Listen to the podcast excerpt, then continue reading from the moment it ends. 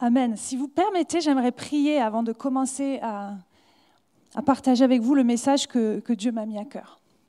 Seigneur, je te prie maintenant que ta parole, ta parole puissante, ta parole qui est vérité et vie, qui n'a pas changé, fasse une œuvre profonde dans nos cœurs ce matin. Et Seigneur, on veut te dire ensemble, oui, on ouvre nos cœurs et ce que tu veux nous dire, Seigneur, on veut l'accueillir. Seigneur, que tout ce qui fait barrage, tout ce qui fait barrière à ta vérité, s'en aille maintenant au nom de Jésus et que nos cœurs soient ouverts à la vérité qui va nous libérer ce matin. Amen. Amen, amen, amen. Ce matin, j'aimerais vous parler d'un piège. Un piège qui nous guette tous. Un piège euh, dont personne n'est exempt. Vous savez, un piège, le génie des pièges, en fait, c'est que, euh, on, va, on va voir une image qui va s'afficher, c'est que, vous allez comprendre, à gauche, ça peut être un piège qui se, qui se fond dans l'environnement, qu'on ne voit pas. Vous savez, vous avez déjà vu euh, des films un peu du temps médiéval, là où les troupes sont en train de marcher sur un chemin, il y a des feuilles. D'accord Et on marche sur ce chemin où il y a les chevaux qui sont là, etc. Et ce qu'on ne sait pas, c'est qu'à un moment dans ce chemin, les feuilles sont là, mais en fait, en dessous, il y a une trappe. Et on va arriver sur cet endroit et la trappe va s'ouvrir et c'est le piège. Donc le premier génie de ceux qui ont inventé des pièges, c'est qu'on ne les voit pas, ces pièges. Et le deuxième génie, c'est le, le deuxième piège à droite, là, c'est que là, on le voit, le piège mais qu'on voit quelque chose qui est tellement beau et tellement bon et tellement magnifique que si on a une souris et qu'on aime le fromage, on voit le fromage et on oublie de regarder autour ce qu'il y a et on voit plus que ça. Et c'est tellement beau, tellement bon qu'on saute sur le fromage, mais que le problème, c'est que la tapette à souris, elle fait très mal à la souris, voire même la souris, euh, elle meurt. Et ce piège, donc, amène la mort. Et peut-être vous aurez compris où je veux en venir. Je voudrais parler ce matin du péché, qui est comme un piège dans nos vies. Alors ne prenez pas peur, peut-être vous êtes là pour la première fois et vous dites, moi je voulais venir pour entendre euh, quelque chose sur l'amour, quelque chose sur euh, c'est agréable, etc. Mais vous inquiétez pas, c'est une bonne nouvelle ce matin que nous allons partager. Pourquoi? Parce que euh, ce piège, j'ai dit, on est tous concernés. Et je suis persuadée que la parole de Dieu nous donne les outils pour éviter ce piège, pour ne pas nous laisser prendre à ce piège. Parce qu'en tant qu'enfant de Dieu, en tant que chrétien, nous devons être victorieux sur le péché. Et malheureusement, dans nos vies de chrétiens, on grandit, on, on est dans ce qu'on appelle la sanctification, mais des fois, on pêche. Et comment ça se passe dans ces cas-là? Comment on se sent? Qu'est-ce qu'on peut faire? Et j'aimerais ce matin qu'on puisse réaliser comment Satan s'y prend pour nous piéger, pour que quand on connaît les tactiques, vous savez, quand on a vu que ça c'est un piège et que ça c'est un piège, on n'y retourne plus. Et euh, même l'un des, plus grands euh, personnages bibliques est tombé dans ce piège. Je veux parler du roi David. Vous connaissez l'histoire du roi David? David, le roi David, cet homme selon le cœur de Dieu, nous dit la Bible. Hein. Ce n'est pas tous les hommes et les femmes de la Bible qui sont appelés un homme ou une femme selon le cœur de Dieu, rendez-vous compte. Et le roi David, il a été oint dès son plus jeune âge. Il a, avec beaucoup de courage, osé défier Goliath. il a tué Goliath, alors que toute l'armée avait peur. Ensuite, il a été intègre, il a attendu que ce soit le bon moment pour euh, venir sur le trône. Il, n'a pas voulu euh, tuer Saül avant que ce soit le temps. Toutes ces qualités, quand on réfléchit à, tout ce qu'il a, fait, tous ses choix, il a été aussi un, un, extraordinaire adorateur. Quand on lit les psaumes, c'est les plus beaux chants de louange qu'on a encore jusqu'à ce jour. Il a composé ces chants.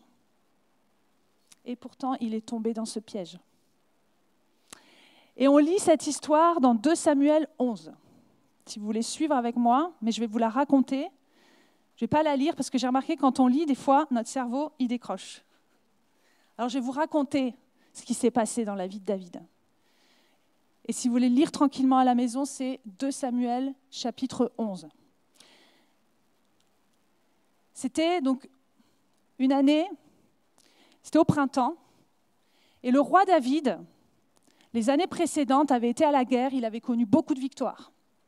Et cette année-là, nous dit la Bible, le roi décide d'envoyer son général, qui s'appelle Joab, faire la guerre. Et lui, il dit, je vais rester à Jérusalem. Parce que bon, peut-être que je mérite un peu une année de pause. Je ne sais pas ce qu'il s'est dit en tout cas. Mais il est resté à Jérusalem. Et il nous est dit qu'un jour, alors qu'il se levait de sa sieste, certainement en début de soirée, il se lève et il va marcher sur les toits de son palais. Et il est là, il marche, et tout d'un coup, il voit une femme qui prend son bain sur le toit d'une maison qui devait être pas trop loin. Et il la voit. Et qu'est-ce qu'il fait? Au lieu juste de rentrer dans son palais, il va demander à, ses conseillers, à ses amis, c'est qui cette femme? Comment elle s'appelle? Euh, Elle vient d'où? Et là, ses conseillers vont lui répondre, c'est Bathsheba. Bathsheba, c'est la fille d'Eliam et la femme d'Uri le Hittite. Et là, David aussi aurait pu s'arrêter là. Mais il a été plus loin, il a dit, bon, ben, faites, faites venir cette femme jusqu'au palais. Et là, la Bible nous dit que malheureusement, David donc, fait venir Bathsheba, il couche avec elle, il commet l'adultère, et elle repart chez elle. Et là, quelques peut-être semaines après, euh, Bathsheba fait envoyer un message au roi David. Ça aurait pu rester un épisode que, personne, euh, dont personne n'avait eu vent ou, quoi. Mais en fait, cette femme lui dit Je suis enceinte. Et là, le roi David, aïe aïe aïe, oh oh, là, ça ne peut pas rester invisible. il se dit Qu'est-ce que je peux faire? Il cherche à tout prix, du coup, à trouver une solution pour quand même s'en sortir. Le roi David, qu'est-ce qu'il va faire? Il va dire, tiens, j'ai une idée. Je vais faire revenir le mari du champ de bataille pour que ni vu ni connu, voilà, euh, à l'époque, ils n'avaient pas le calcul précis de la date de la conception, donc il s'est dit, bon, euh, le mari va revenir, il va aller avec sa femme, et puis du coup, il va croire que neuf mois après, ce bébé qui va naître sera le sien. Donc il essaye de dissimuler que ce bébé est en fait le bébé du roi David. Et donc Uri revient, du champ de bataille, il s'entretient avec le roi. Et le roi lui dit Ça va, comment ça se passe sur le champ de bataille, etc. Il pose des questions. Puis ensuite, il dit Bon, c'est bon, ben, tu peux aller chez toi, vas-y, profite euh, de ton jour de congé, quoi. Et profite aussi de ta femme. Il lui a peut-être pas dit comme ça, mais voilà le message, quoi. Mais Uri, qui faisait d'ailleurs partie des plus grands euh, guerriers, euh, valeureux guerrier, qui était lui aussi un homme intègre, Qu'est-ce qu'il fait? Il dit non, quand même. Il a cette conscience professionnelle. Il dit non, non, non, mes amis, ils sont en train de galérer, ils sont sur le champ de bataille, ils n'ont pas de matelas, ils ne peuvent pas euh, profiter du confort. Alors moi, je ne vais pas, moi, profiter du confort alors qu'eux sont encore à la guerre. Je reste en fait encore en guerre, quoi, même si je suis à Jérusalem. Et il refuse d'aller dans sa maison et d'aller voir sa femme. Il nous est dit qu'il dort euh, sur le seuil du palais, euh, oui, sur la porte voilà, du palais. Et là, David, il dit, oh non, qu'est-ce que je vais faire? Mon plan n'a pas marché. Et donc, il rebelote. Deuxième soir, il essaye de nouveau. Il dit, bon, cette fois, on va faire la fête, on va boire un coup. Et donc, il fait boire Uri. Et Uri, il est impressionnant cet homme. Mais il est tellement intègre que même sous l'effet de l'alcool, il va refuser d'aller profiter de son foyer et de sa femme, et il va de nouveau, la deuxième nuit, dormir à l'extérieur. Et là, le roi David, il est vraiment, vraiment mal. C'est rigolo, mais moi, j'aurais pas aimé être à la place du roi David. Et là, le roi David va prendre une décision terrible il va se dire, bon, eh ben, je vais donner une lettre à Uri, il va retourner sur le champ de bataille. Et dans cette lettre, c'est une lettre destinée au, au général, Joab.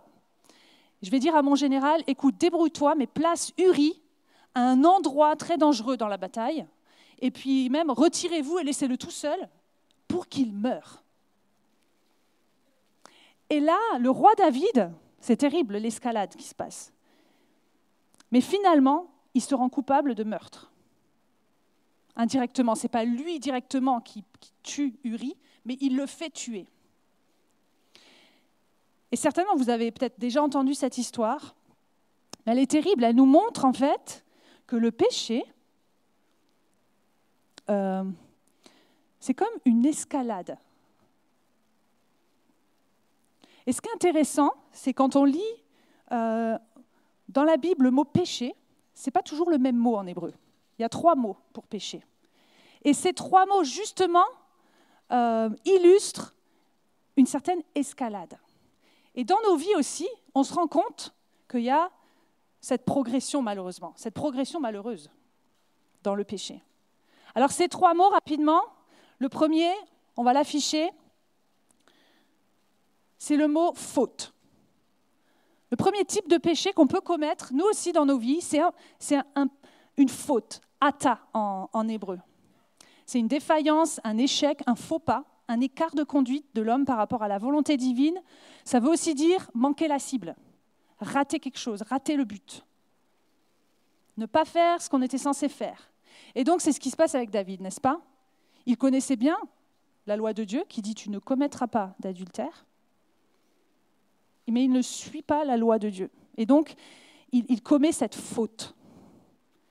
Et en plus, quand on sait que cette femme Bathsheba, c'était la fille d'Eliam et la femme de Uri, quand on creuse un peu, Eliam, donc son père, et son mari Uri, faisaient partie des 30, on, on les appelait les 30 hommes forts de David, quelques chapitres plus loin. C'était vraiment sa garde rapprochée. C'était ses amis, en fait. Il les connaissait très, très, très bien. Quand on réalise ça, ce n'était pas juste la femme de quelqu'un, c'était la femme de l'un de ses meilleurs amis qui combattait avec lui, à qui il faisait confiance. Donc la trahison est d'autant plus grande. Et la faute est d'autant plus grande. Mais il aurait pu s'arrêter là et assumer et demander pardon à cette étape-là. Mais non, il est allé à la deuxième étape du péché qui est la perversion. En hébreu, avon. Et ce mot perversion, ça veut dire tordre. C'est une idée de tordre. Le péché, c'est tordu. C'est tordre la réalité. là, c'est quand, dans une, deuxième, euh, dans une deuxième étape, en fait, David, qu'est-ce qu'il va faire? Il va essayer de tordre, de, contourner, en fait, euh, les choses pour que finalement, il s'en sorte quand même. Vous savez, en fait, c'est quoi? C'est pécher pour cacher un autre péché. Ça vous est déjà arrivé, ça? Jamais. Par exemple, on a, on a menti, on sent que la personne, elle, découvre qu'on a menti. Puis finalement, on rajoute un autre mensonge pour, euh, euh, comment dire, euh, enrober le premier. On s'enfonce, on s'enfonce et on s'enfonce. Ça, c'est le deuxième degré du péché. Le troisième, c'est ce qu'on appelle la rébellion. Si on peut afficher. Rébellion, c'est l'hébreu pécha. Et là, c'est quand David va commettre ce meurtre. Là, je ne dis pas que ça devient grave, que ce n'était pas grave avant. Le péché est grave. Mais là, c'est euh, vraiment, ça veut dire transgresser, dépasser les limites. Vous savez, c'est comme s'il y a une limite qu'on a franchie, puis, on reste maintenant de l'autre côté. On devient rebelle. On veut même, on se dit, mais non, mais la loi de Dieu, elle n'est pas bonne, puis j'assume et je ne veux pas y obéir et j'y reste. C'est terrible cette escalade. La slide d'après, c'est terrible de passer de faute à perversion, quelque chose de tordu, à vraiment une rébellion.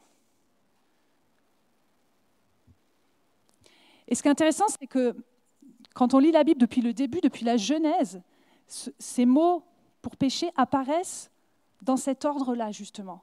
Comme si Dieu voulait nous montrer de manière pédagogique que oui, le péché devient de plus en plus grave et c'est malheureusement comme ça que l'homme s'éloigne de plus en plus de Dieu dans notre histoire. Donc comment Satan s'y prend dans la vie de David et dans nos vies pour nous tendre ce piège? Comment s'y prend-il pour te faire pécher? Ne te, sens pas, euh, comment dire, ciblé ce matin. Je vous assure qu'en préparant ce message, je ne me suis pas dit Ah, j'ai eu connaissance de telle ou telle chose et donc il faudrait que j'adresse, enfin, il faudrait que je parle de ce sujet. Je vous assure que non. Quand le Saint-Esprit m'a mis ce sujet à cœur, je dis Oh là là là là là là, Seigneur. Je ne voudrais pas que tout le monde s'enfuit ou tout le monde prenne peur. Mais Dieu m'a rappelé combien mettre la lumière sur euh, ce qui est mal fait qu'on en est les délivrés en fait. Amen. Et donc Satan, comment il fait avec David? La première chose qu'il fait dans le piège, c'est qu'en fait, je dirais même dans nos vies aussi, c'est, que David, je pense, il est arrivé dans une saison de suffisance et même de prétention. Il s'est dit, non mais c'est bon, je suis un roi puissant maintenant. J'ai gagné, regagné, regagné, année après année. Donc cette année, je me relâche. Mais la Bible dit, le verset va s'afficher, 1 Corinthiens 10, 12, Ainsi donc que celui qui croit être debout prenne garde de tomber. Et c'est un message d'amour que Dieu nous délivre. Ce n'est pas une accusation, mais il, nous dit attention, te crois pas plus fort que tu n'es. Moi, je ne suis pas plus forte. Sans l'Esprit de Dieu en moi, je suis incapable euh, de ne pas pécher. C'est ma nature. Et donc Dieu m'avertit, me dit, Anne, attention dans les moments justement où tu te sens plus forte en fait, où tu as eu plein de victoires, tu as eu plein de belles choses qui se sont passées dans ta vie, c'est peut-être le moment où tu es le plus vulnérable en fait. le deuxième piège, c'est l'inaction. Ce qui s'est passé, c'est que David n'était pas en train de faire ce que Dieu lui demandait de faire. Quand tu n'es pas en train d'accomplir ta destinée, tu peux être sûr que tu, es sur une voie où là, la tentation va être plus grande, où, le péché peut-être va, apparaître euh, plus euh, attirant. Et il y a un enjeu ce matin à savoir qui nous sommes et à savoir ce que Dieu nous appelle à faire pour pas être en train d'être sur la mauvaise voie en fait. Tu dois être dans, dans ta voie à toi. Et quand tu es, si David avait été sur le champ de bataille, il ne se serait pas passé tout ça. Si tu es en train d'accomplir ce que Dieu te demande d'accomplir, il y a déjà une protection, on ne se rend pas compte, mais une protection pour nos vies dans le domaine de la sainteté, dans le domaine de, résister, d'être victorieux sur le péché. Alléluia. Ensuite, alors on ne sait pas trop ce qui s'est passé dans la tête de David, mais on peut imaginer. Mais Satan a certainement utilisé l'un de ses pièges préférés, hein, qu'il utilise depuis Adam et Ève, qu'il a utilisé quand il a voulu tenter Jésus, c'est qu'il a remis en question la parole de Dieu. Tout simplement. Il dit, ouais, la loi, tu la connais bien. David était celui qui dit, je, médite ta loi nuit et jour, j'aime ta loi. Le psaume 119, c'est que sur ça. C'est la loi de Dieu, la parole de Dieu, elle est bonne, elle est une lampe à mes pieds, une lumière sur mon sentier. David disait ça. Donc la loi, c'était quoi? C'était tu ne commettras pas d'adultère. Il, le, savait. Mais Satan a dû lui dire, euh, ouais, mais tu vois là, c'est bon parce que, je sais pas, personne saura. Et comment Satan s'y prend avec nous, en fait? J'ai l'impression que de plus en plus, au XXIe siècle, en ce moment, l'une de ses phrases préférées, c'est quand on lit quelque chose dans la Bible, il va dire, ouais, mais ça, tu vois, c'est plus trop valable pour aujourd'hui. Et ça, c'est cette nuance, elle est pernicieuse. Parce qu'on va se dire, ouais, mais dans le contexte, à l'époque, ouais, certainement, mais bon, là, pour moi, non. J'aimerais dire, ça, c'est pas Dieu qui te dit ça quand tu lis la Bible. Et je sais pas vous, mais moi, il y a des, des fois encore aujourd'hui, je lis la parole et c'est pas toujours que je, dis ah ouais, enfin, je suis d'accord, je suis d'accord à 100% ou je comprends à 100% tout, tout, tout ce que je lis. Et donc, si tu, si tu tombes sur quelque chose avec lequel tu n'es pas d'accord, j'aimerais te dire, c'est en fait une bonne nouvelle. Parce que c'est normal et c'est même souhaitable que la Bible vienne te heurter, que la Bible vienne te défier, que la Bible te dise tu n'es pas encore ce que je voudrais que tu sois. La Bible, c'est le, miroir de qui est Jésus, c'est la révélation du Fils de Dieu, de la, première lettre à la dernière lettre, c'est Jésus. Et la Bible nous dit, nous devons être comme Jésus. Et quand je lis la Bible, je vois que je ne suis pas encore comme Jésus. Mais c'est une bonne nouvelle, parce que ça m'attire de plus en plus à vouloir être comme Jésus. Et donc, s'il n'y a plus rien qui te remet en question quand tu lis la parole de Dieu, mon ami, j'aimerais te dire, il y a un petit problème. Euh, Timothy Keller a dit, si le Dieu que tu adores est toujours d'accord avec toi, le Dieu que tu adores est finalement une version idéalisée de toi-même. Est-ce que ça pique Un petit peu, hein? Mais je vous assure, c'est, c'est de la chirurgie pour nous faire du bien et nous libérer ce matin, je le redis. Quatrième tactique du diable, c'est qu'il te ment en fait. Soit il va dire, c'est pas grave. Il va dire, mais tu as le droit. C'est pour ton bonheur. C'est pour ton bien. Si tu penses que ça c'est bien pour toi, vas-y. Il va le dire aussi, regarde, ce truc que soi-disant la Bible dit qui est pas bon ou qui est un péché, en fait tu fais de mal à personne. Vous l'avez déjà entendu cette phrase? Je fais de mal à personne. Il y a certains types de péchés dans nos vies qui sont privés et on pense qu'on ne fait de mal à personne. Mais je vous assure, la première personne déjà à qui, on fait du mal, c'est Dieu, à nous-mêmes. Et puis on ne se rend pas compte des conséquences aussi pour la vie de ceux qui nous entourent. Même si c'est secret, il y a des conséquences pour ceux qui nous entourent. Et il faut surtout pas accepter ce mensonge que le diable nous dirait euh, ben, ce n'est pas un péché, c'est acceptable même ou même de se faire confiance à, ce qu'on pense nous, en fait. Des fois, c'est vraiment, c'est sincère. On ne pense pas que c'est mal. Mais la Bible dit quoi? Dit, Proverbe 14, 12, le verset va s'afficher, Telle voie paraît droite à un homme, mais son issue, en fait, c'est la voie de la mort. Ou encore, elle nous dit qu'on était, on était des brebis errantes. On cherchait euh, notre propre voie. Il faut admettre, en fait, que de nous-mêmes, de notre propre réflexion, avec notre propre vision sur notre vie, on est plutôt en train de se tromper en général. Il faut se méfier de nous-mêmes. Satan, il a dû dire aussi à, David, ben regarde, là, ça va être un moment agréable pour toi. Ça va être bénéfique. Ça va être amusant. Mais la Bible, elle, parle de la jouissance éphémère du péché dans Hébreu. Alors certes, il y a un goût qui, ressemble à quelque chose de bon sur le moment. Et ça peut durer euh, un temps. Mais je vous assure, ça ne dure qu'un temps. Et après, les conséquences pour, pour ma vie, pour notre vie, sont terribles. Et c'est un mensonge que, le fait de suivre Jésus, d'obéir à sa parole, d'être pur, les jeunes, d'être radicaux, de peut-être couper les liens avec certaines personnes qui nous influencent dans le mauvais sens. C'est un mensonge que de dire ah ben tu vois du coup tu vas t'ennuyer. Du coup ça va être ça va être dur. Parce que la Bible elle dit quoi? Elle dit l'inverse. Elle dit il y a d'abondantes joies devant ta face, psaume 16 verset 11. Est-ce qu'on peut l'afficher? Il y a d'abondantes joies. C'est pas juste oh, la vie de disciple, suivre Jésus et ne plus pécher, c'est bon, tu vas te sentir bien parce que ta conscience sera apaisée. Ce n'est pas ça. Il y a d'abondantes joies à suivre Jésus. Il y a d'abondantes joies à vivre une vie libérée et libre du péché, mes amis.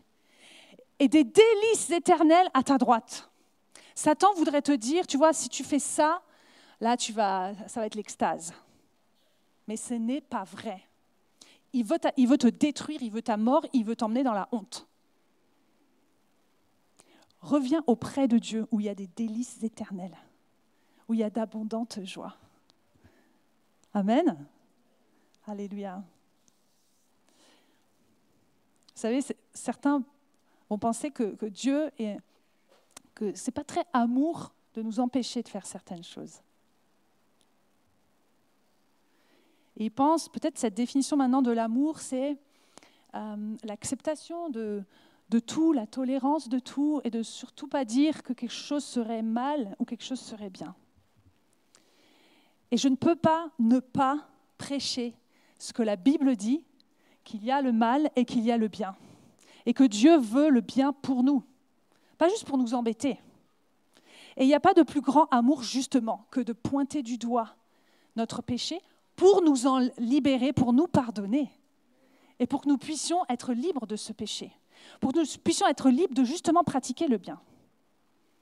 C'est comme le papa qui va voir son fils et son fils, il est là avec un verre euh, de euh, ce qui semble être du sirop de menthe ou quelque chose comme ça. Et le fils dit J'ai trop soif. Oh, papa, je peux boire et tout. Ça a l'air trop bon, ça a l'air sucré, ça a l'air coloré, c'est vert fluo, c'est magnifique. Je peux boire. Et là, le père dit Non, mon fils. Et ce que le fils ne sait pas, c'est qu'en fait, c'est du poison qu'il est en train de boire, qu'il s'apprête à boire. Et quand Dieu nous dit non, c'est pour que nous ne mourions pas. Amen, amen, amen. Vous savez, ce que le, péché va, va produire, c'est la honte, la condamnation et la mort. Et une fois que Satan t'a dit, ouais, ça va être génial, ça va être super, en fait, qu'est-ce qu'il te dit au moment où tu as péché? Tout d'un coup, il change de discours et dit, t'as vu ce que tu as fait? T'es horrible, t'es fichu. Franchement, va te cacher. D'ailleurs, Adam et Ève, qu'est-ce qu'ils ont fait quand ils ont réalisé, quand ils ont péché? Ils se sont cachés. Ils se sont cachés. Et ça, c'est la honte. C'est la honte. Mais remarquez, je méditais sur ça cette semaine. Le péché et la voix de Satan va nous dire, mais cache-toi, c'est fichu pour toi. Mais Dieu, regardez sa réaction dans le jardin. Dieu, il vient. Dieu, il me cherche. Il, cherche Adam et Ève. Il dit, où êtes-vous? Nous, on se cache de Dieu, on s'éloigne, mais Dieu continue de venir à notre poursuite, de venir nous chercher. En fait, le péché n'éloigne pas Dieu de toi, c'est le péché t'éloigne toi de Dieu. Le péché n'empêche pas Dieu de venir te prendre dans les bras et te dire, tu es pécheur et je t'aime, je veux te libérer. En fait, je vais vous dire peut-être quelque chose qui, peut paraître choquant, mais ton péché attire Dieu. Je m'explique. Le fait que tu sois pécheur, que tu sois en train de te détruire, fait que l'élan d'amour de Dieu, de compassion de Dieu, il s'approche d'autant plus du pécheur. Regardez comment était Jésus quand il était sur cette terre. Il s'approchait plus des pécheurs que des saints ou des religieux. Ton péché attire le cœur de compassion de Dieu qui veut t'en libérer. Et il s'approche de toi, mais pas pour te dire, ouais, c'est bon, reste dans ton péché. Attention, hein, c'est pas ça que je dis. Hein. Mais il s'approche avec amour pour te dire, mais mon enfant, mais qu'est-ce que tu fais? Moi, je veux te libérer. Moi, j'ai tout fait pour que tu sois libre de ce péché.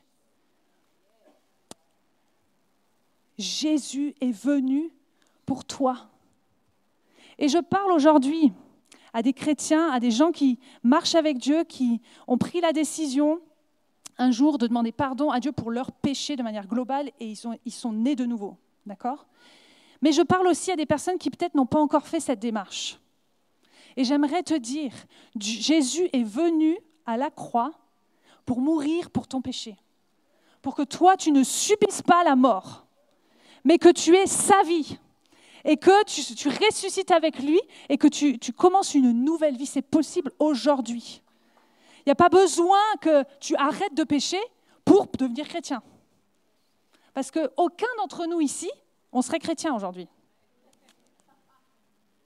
Par contre, celui qui reconnaît qu'il est pécheur et qui accepte le pardon de Dieu, lui est sauvé. C'est la bonne nouvelle. Alléluia. Et Satan ne veut pas que tu goûtes à ça, en fait. Il ne veut pas que tu vives cette vie de liberté. Il ne veut pas que tu t'approches de Dieu. Et David, qu'est-ce qui va se passer une fois qu'il a commis ce péché, qu'il a été de plus en plus grave? Il va se passer plusieurs mois. Uri donc est mort. Et il va donc prendre Bathsheba comme femme. Parce qu'à l'époque, on avait le droit, on n'a plus le droit, d'avoir plusieurs femmes. Non, pas Alléluia. Non, je rigole. Alléluia, on n'a pas le droit. Excuse-moi, je croyais que tu, faisais une blague.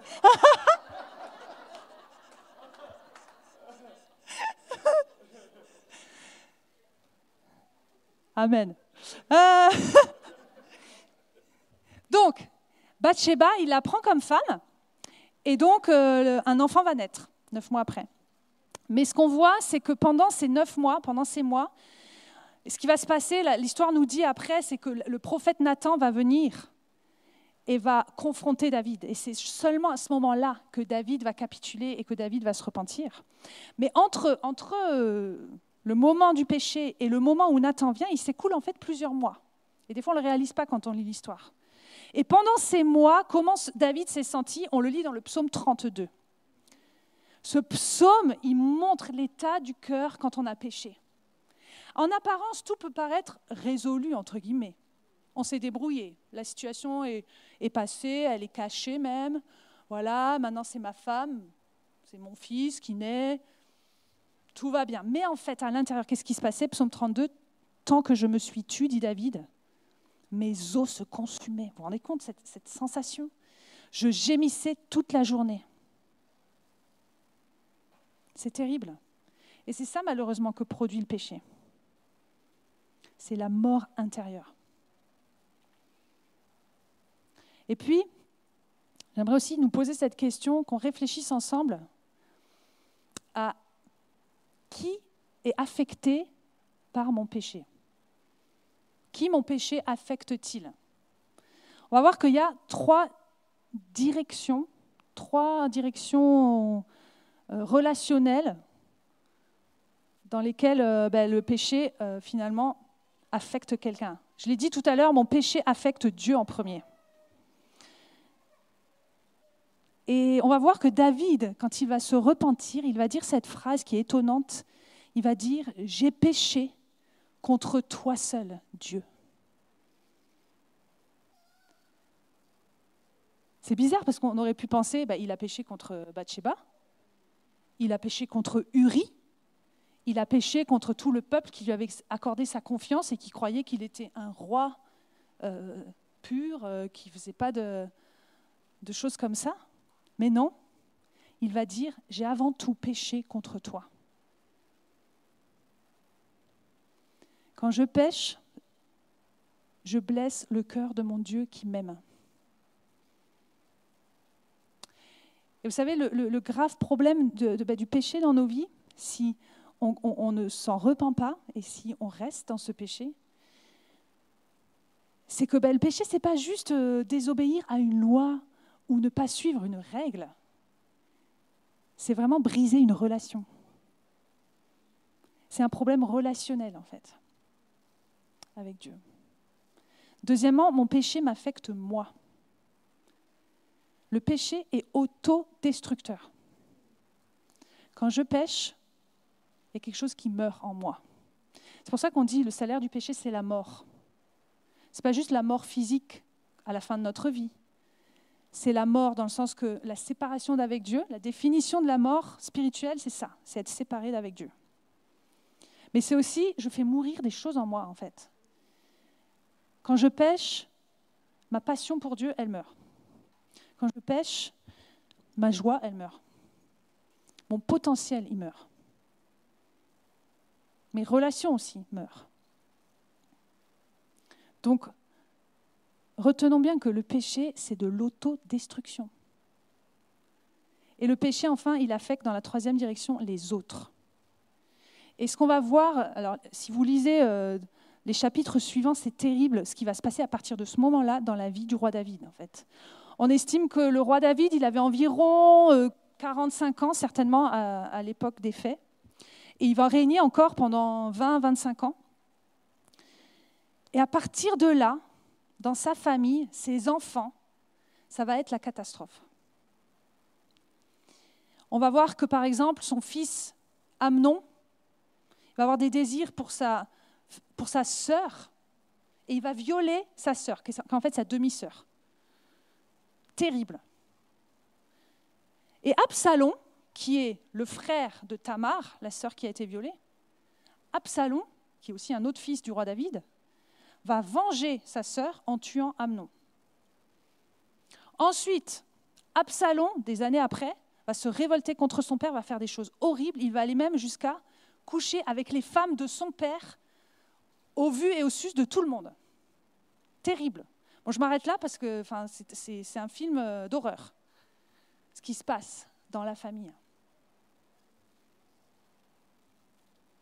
Et c'est terrible quand nous aussi, dans nos vies, on remarque ça, que le péché, ça n'affecte pas juste moi ou ma génération, que malheureusement, ça affecte plusieurs générations. Et ça, la Bible le dit. C'est terrible. Moi, j'ai le cœur qui est brisé quand on accompagne des personnes et qu'on s'aperçoit, par exemple, qu'une personne se débat avec peut-être quelque chose comme l'alcoolisme, et euh, il s'avère que l'oncle était alcoolique, et le grand-père était alcoolique, et l'arrière-grand-père était alcoolique. ou euh, un problème de dépression, la tante, la grand-mère, la fille, toutes, dans chaque génération, il y a au moins une personne ou plusieurs même qui, qui tombent dans la dépression, c'est terrible. Et c'est ça que le péché que Satan veut faire, c'est détruire des générations et des générations. Mais j'ai une bonne nouvelle pour vous ce matin. Je ne suis pas là pour vous déprimer. Hein. Mais je suis là pour dire aussi ce qui se passe euh, quand on laisse le péché régner. La bonne nouvelle, c'est que la Bible dit, la malédiction du péché va jusqu'à trois ou quatre générations, mais la bénédiction de Dieu va jusqu'à mille générations. Et donc, la réalité, c'est que si tu coupes avec le péché, si toi tu dis non, dans ma génération, je vais me tourner vers la croix. Je vais me repentir de mon péché. Je vais laisser Jésus me laver. Tu peux euh, briser ce cercle vicieux. Et désormais, à partir de toi, c'est tes enfants, les enfants de tes enfants qui sont bénis. Tu n'as plus à subir la malédiction, en fait, de tes ancêtres. En Jésus, par la croix, tu es maintenant béni et tes enfants sont bénis. Alléluia. Alléluia. Est-ce qu'on peut acclamer le Seigneur? Juste un témoignage à ce propos qui, qui, vraiment, moi, c'est devenu encore plus fort pour moi, cette réalité que je connaissais déjà. Mais euh, dans ma propre famille, du côté de ma maman, euh, je savais qu'il y avait eu euh, une histoire tragique avec l'un de mes oncles, qui malheureusement a donc été fiancé, et sa fiancée s'est suicidée juste avant le mariage. Et je savais que ça, c'était une, une histoire terrible dans ma famille et que d'ailleurs ça avait entraîné, euh, voilà, euh, mes grands-parents ensuite euh, ne parlaient plus à mon oncle parce qu'après il s'était remarié avec quelqu'un d'autre, enfin des, histoires jusqu'à ce jour encore, de froid dans la famille, etc. je savais qu'il y avait ça, c'est terrible. Hein et dernièrement, en, parlant avec ma maman il y a quelques mois, j'ai découvert ce qu'on a décrit là. Elle m'a raconté qu'en fait, l'une de ses, sœurs, donc une tante à moi, était pendant des années dépressive et avait même fait plusieurs tentatives de suicide. Et je ne savais pas du tout. Et puis, elle va un peu plus loin encore, elle fait, mais tu savais pas? Je fais, ben non. Et puis elle me dit, mais tu savais aussi que mon grand-père, donc mon arrière-grand-père à moi, le grand-père de ma maman, que moi j'ai jamais connu, hein, en fait aussi, s'était suicidé. Et là, y a pas du, enfin, je me suis pas dit, oh là là, euh, on est dans la famille sous, sous ça maintenant. Pas du tout.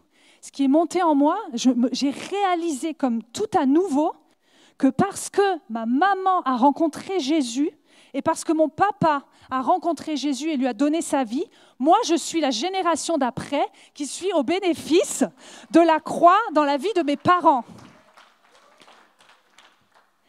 Parce que leur conversion a été radicale. Ma maman, c'était sur les, sièges, euh, enfin sur un banc à Paris, je crois, des jardins du Luxembourg ou je ne sais pas où. Elle était étudiante. Je vais encourager les étudiants. Continuez à parler de votre foi, de ce que vous vivez à vos, amis. Ma maman, c'est comme ça qu'elle a découvert Jésus. Et c'est pour ça que la tendance s'est complètement inversée. Qu'aujourd'hui, je peux vous assurer, il n'y a plus le suicide, il n'y a plus la dépression dans notre famille. Il y a plutôt la joie. Hein.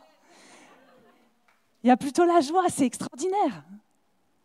Mais parce qu'un étudiant a témoigné à ma maman, donc les étudiants, s'il vous plaît, cette année, ce n'est pas juste réussir vos études l'enjeu.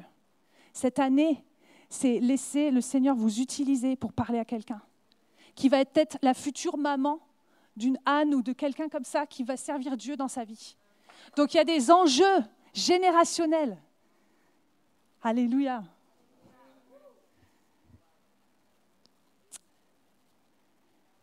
Et la solution pour nous aujourd'hui, peut-être vous vous dites, oui, mais moi, on parle sur le péché et je le reconnais bien et j'ai l'impression que je retombe toujours dans le même péché.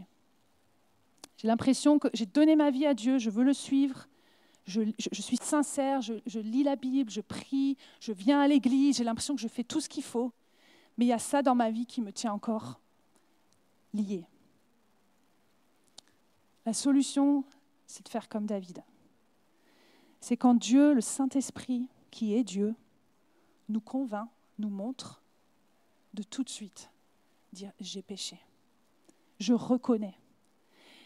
Et on voit ce psaume 51 qui est juste extraordinaire, qui est le psaume de repentance du roi David, le psaume de confession. Donc, que vas-tu faire? Fais comme David dit, je reconnais mes torts. Ça, c'est confesser. Confesser, c'est tout simplement, littéralement, dire pareil que. Ça veut dire dire exactement la même chose que Dieu dit sur, mon péché c'est dire, oui, c'est vrai, c'est mal ce que j'ai fait. Je le reconnais, je le confesse. Si nous confessons nos péchés, il est fidèle et juste pour nous pardonner. C'est une promesse. 1 Jean 1,9. Ensuite, ce que j'aime aussi, c'est que David, il prend ses responsabilités. Hein. Il ne dit pas, c'est vrai, c'était pas très bien ce que j'ai fait. Il dit, je reconnais mes torts. Ne rejette pas la faute sur les circonstances, sur tes parents, sur euh, les choses qui pourraient expliquer. Reconnais tes torts. Et ce qui est magnifique dans le psaume 51, c'est que euh, David va s'appuyer non pas sur euh, ses propres actions, le fait qu'il met des bonnes actions en marche, vous savez, pour compenser les mauvaises choses qu'il a faites. Sur quoi David va s'appuyer? Il va dire au verset 3 du psaume 51, si vous voulez le lire avec moi, il dit ceci, il dit, Ô Dieu, aie pitié de moi, ô Dieu, toi qui es bon. Efface mes transgressions, toi qui es si compatissant. D'autres traductions vont dire, toi qui, par ta grande miséricorde. Donc David s'appuie sur la bonté et la compassion de Dieu. Vous savez, la Bible dit, c'est la bonté de Dieu qui nous pousse à la repentance. Ce n'est pas son accusation. Jésus, quand il est venu sur cette terre, quand il a traité, on va dire, géré des cas graves d'adultère, de péché, etc., il va dire à la femme qui avait été prise en flagrant délit d'adultère, il va dire, je ne te condamne pas, va et ne pêche plus. Et c'est la bonté de Dieu qui a poussé cette femme à se repentir et à ne plus pécher, effectivement. C'est parce que Dieu est bon que tu peux faire appel à lui. C'est parce qu'il est plein de compassion envers toi, en fait. Il est plein d'amour. C'est ce mot en hébreu hezed, qui est intraduisible, tellement il est riche, tellement il décrit notre Dieu plein de compassion. C'est un mot qui veut dire fidélité, qui veut dire alliance, qui veut dire amour, qui veut dire grâce, qui veut dire la tendresse d'une mère pour son enfant. Et encore d'autres mots. La miséricorde de Dieu est tellement grande. La miséricorde de Dieu est beaucoup plus grande que le plus grand de tes péchés. Crois-le ce matin. Ne te dis pas, oui, mais moi, c'est très grave ce que j'ai fait. Ou moi, j'ai l'impression, même si c'est moins grave, ceci dit, il n'y a pas de degré de gravité dans les péchés, mais, mais, mais le problème, c'est que je le refais tout le temps. La miséricorde de Dieu est ton bras et le bras qui s'étend jusqu'à toi et te dit, mais est-ce que tu veux bien le saisir? C'est possible.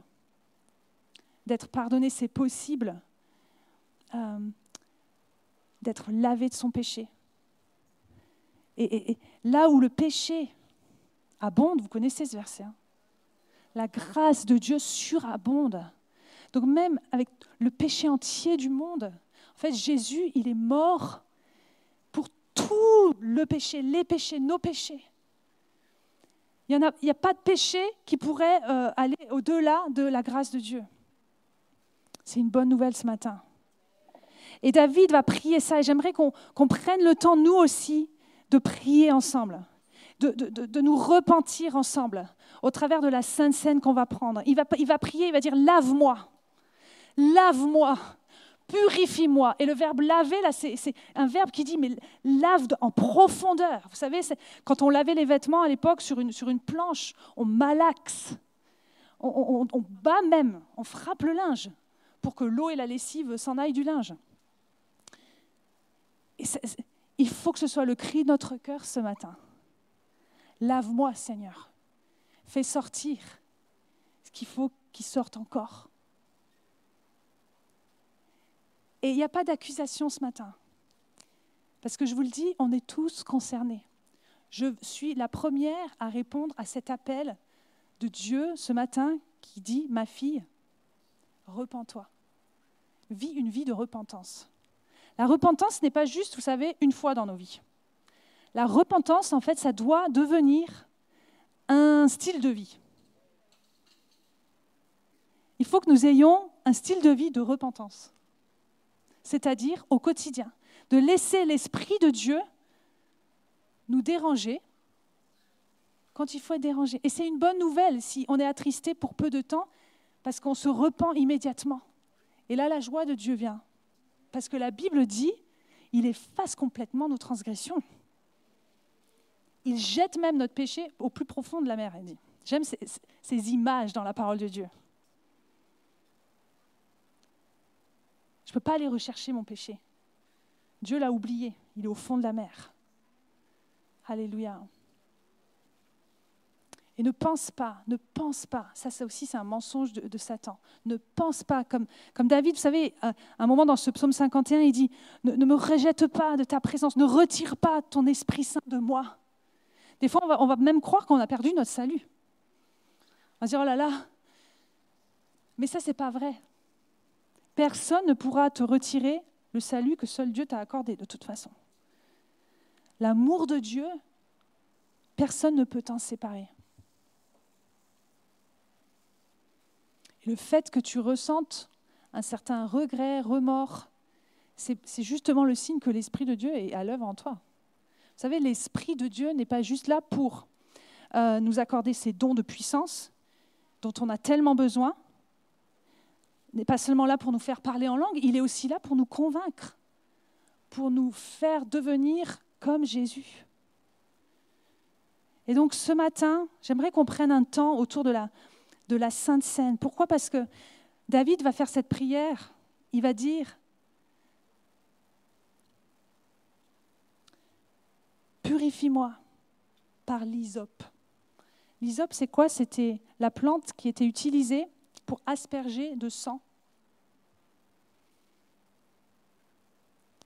Et ce matin, nous avons besoin de nous rappeler que le sang a été plus qu'aspergé, il a coulé en abondance. Et ce sang, il est encore euh, tellement puissant pour nous libérer, purifier, laver. Et ce matin, alors qu'on commence une nouvelle année, j'aimerais nous proposer ce défi de commencer cette année en, en, nous humiliant devant Dieu, en demandant pardon, en disant Seigneur, j'ai besoin de toi dans ma vie. J'ai besoin de toi, Seigneur, pour ce péché. Je veux renoncer à. Puis chacun sait exactement la chose ou les choses que le Saint-Esprit est en train de vous montrer peut-être alors que je parle. Et il nous appelle ce matin à être des femmes et des hommes, des jeunes hommes, des jeunes femmes, selon le cœur de Dieu. Vous savez, être des hommes et des femmes selon le cœur de Dieu, c'est simplement des, des gens prompts à se repentir. Ne laisse pas le péché demeurer dans ta vie. Ne joue pas avec le péché. Sois radical. S'il te plaît, je t'en supplie, c'est Dieu qui te le dit. Arrête de t'auto-détruire. Arrête de tolérer les choses que tu dis, oui, mais c'est peut-être plus valable pour aujourd'hui. Et peut-être, alors il y a des sujets euh, très épineux qu'on ose à peine aborder dans les églises, mais la Bible, elle en parle tellement. Et la Bible dit c'est valable pour aujourd'hui encore. C'est valable. Dieu a institué la sexualité dans le cadre du mariage, parce que c'est magnifique et c'est prévu dans le cadre d'une alliance, d'une promesse. C'est valable encore pour aujourd'hui. Dieu a institué le mariage entre un homme et une femme. C'est valable encore pour aujourd'hui. Et Dieu, quand il entre dans nos vies, c'est vrai que ça chamboule tout. Et, la repentance se voit. C'est des choses très pratiques. La Bible parle du fruit de la repentance. Et ce matin, j'aimerais qu'on prenne une décision. Je vais demander à l'équipe de, s'approcher pour la Sainte Seine, puis à l'équipe de louange aussi de remonter. Je voudrais qu'on prenne une décision. Et vu qu'on est tous concernés, je ne vais pas demander aux personnes de s'approcher pour, euh, pour, vous mettre mal à l'aise ou pour euh, vous, afficher, non, parce qu'on est tous concernés.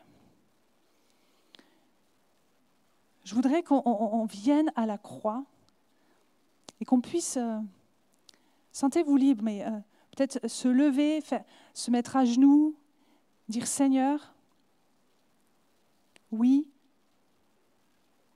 je reconnais mes torts. Je reconnais mes transgressions. Je reconnais l'état de mon cœur. Je reconnais l'état de mes pensées aussi. Je reconnais ma colère. Je reconnais ma jalousie. Je reconnais que je t'ai blessé toi en premier, que j'ai blessé ton cœur, que je me suis éloignée de toi. Seigneur, je veux revenir à toi. Et je sais que quand je reviens à toi, tu es ce Père qui court. Tu n'es pas là à m'attendre pour m'accuser, tu es là pour me purifier. Le Seigneur veut te dire ce matin, viens à, la croix, là où je suis mort pour toi, et bois mon sang et mange mon corps. Parce que c'est uniquement par la croix, c'est uniquement par le sacrifice de mon Fils Jésus que tu peux être victorieux sur le péché. Alors ce matin, que vraiment notre repentance, vous savez, la Bible dit que la, tristesse de, la conviction de péché, de la repentance, elle, amène à la joie. Ce n'est pas un temps pour rester dans la culpabilité. C'est un temps pour venir chercher la, liberté totale des enfants de Dieu. La Bible parle de la liberté riche, glorieuse, la, glorieuse liberté des enfants de Dieu. Il y a une gloire sur ta vie parce que tu es enfant de Dieu. On l'a chanté ce matin, tu es enfant de Dieu. Et alors que le pain et le vin vont passer dans les rangs, je vous propose vraiment de, de prendre cette liberté, de vous positionner, de dire, je te demande pardon Seigneur. Et je vis désormais, à cause de ton sang, à cause de ton corps, dans la liberté. Je ne veux plus être dans le compromis. Je ne veux plus être juste un chrétien du dimanche. Je ne veux plus laisser Satan m'attirer dans, dans, une, dans une vie de, juste qui cherche son plaisir et la consommation des choses et d'autres. Je veux être lavé ce matin. Et le Saint-Esprit est là.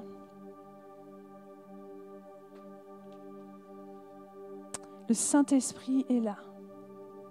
C'est lui qui te convainc. C'est lui qui te convainc. Par amour, il veut te montrer. C'est une occasion de salut ce matin. C'est une occasion de salut.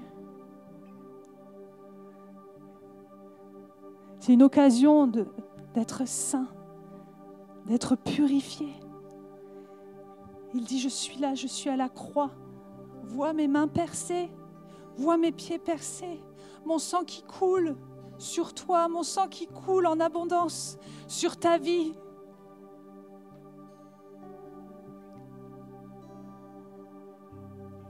Tu es pardonné. Je te pardonne, je ne te condamne pas. Je t'aime. Je viens, je te prends dans mes bras. Je viens, je te relève. Je viens par ma vérité te dire c'est possible. C'est possible. Ne crois plus les mensonges du diable. Mais je veux te donner cette liberté. Alléluia. Nous venons, nous venons à la croix.